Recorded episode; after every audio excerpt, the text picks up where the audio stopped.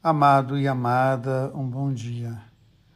A graça de Deus na vida daquele paralítico na pedra formosa, na porta formosa, pela oração de Pedro e João, vai transformar a vida daquele homem e vai despertar na comunidade o desejo de conhecer um pouco mais Pedro e João.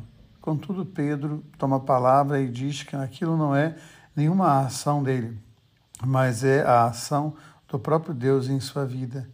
E ele aproveita então para convidar a comunidade a esse processo bonito de conversão. E é interessante quando a gente vai olhar esse processo, né? Quando ele vai pregar quem é Jesus, tudo que aconteceu com ele, e assim a comunidade fica cada vez mais convidada, se sente cada vez mais convidada a abraçar Jesus aquele que foi rejeitado, aquele que foi desprezado, mas que se tornou a pedra angular.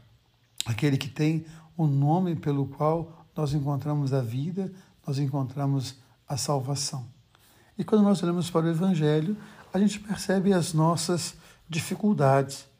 O Evangelho fala de sete discípulos de Jesus que vão pescar. Aquilo que eles faziam antes de encontrar Jesus. Aquilo que eles faziam antes de conhecer Jesus. Ou seja, é como se eles voltassem para a vida sem nenhuma diferença. Mas de repente Jesus se coloca no meio deles.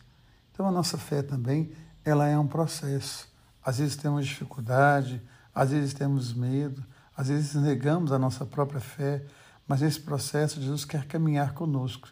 Então abra sempre o seu coração para que na Tiberíades da sua vida, no lago da sua vida, Deus possa se fazer presente que Ele possa ser nosso alimento, que Ele possa ser nossa bênção e nossa vida, e que a gente possa, partir dele, também encontrar esse lugar e dar vida a tantas pessoas, de ajudar as pessoas a se encontrarem, e a gente também a se encontrar nele e com ele.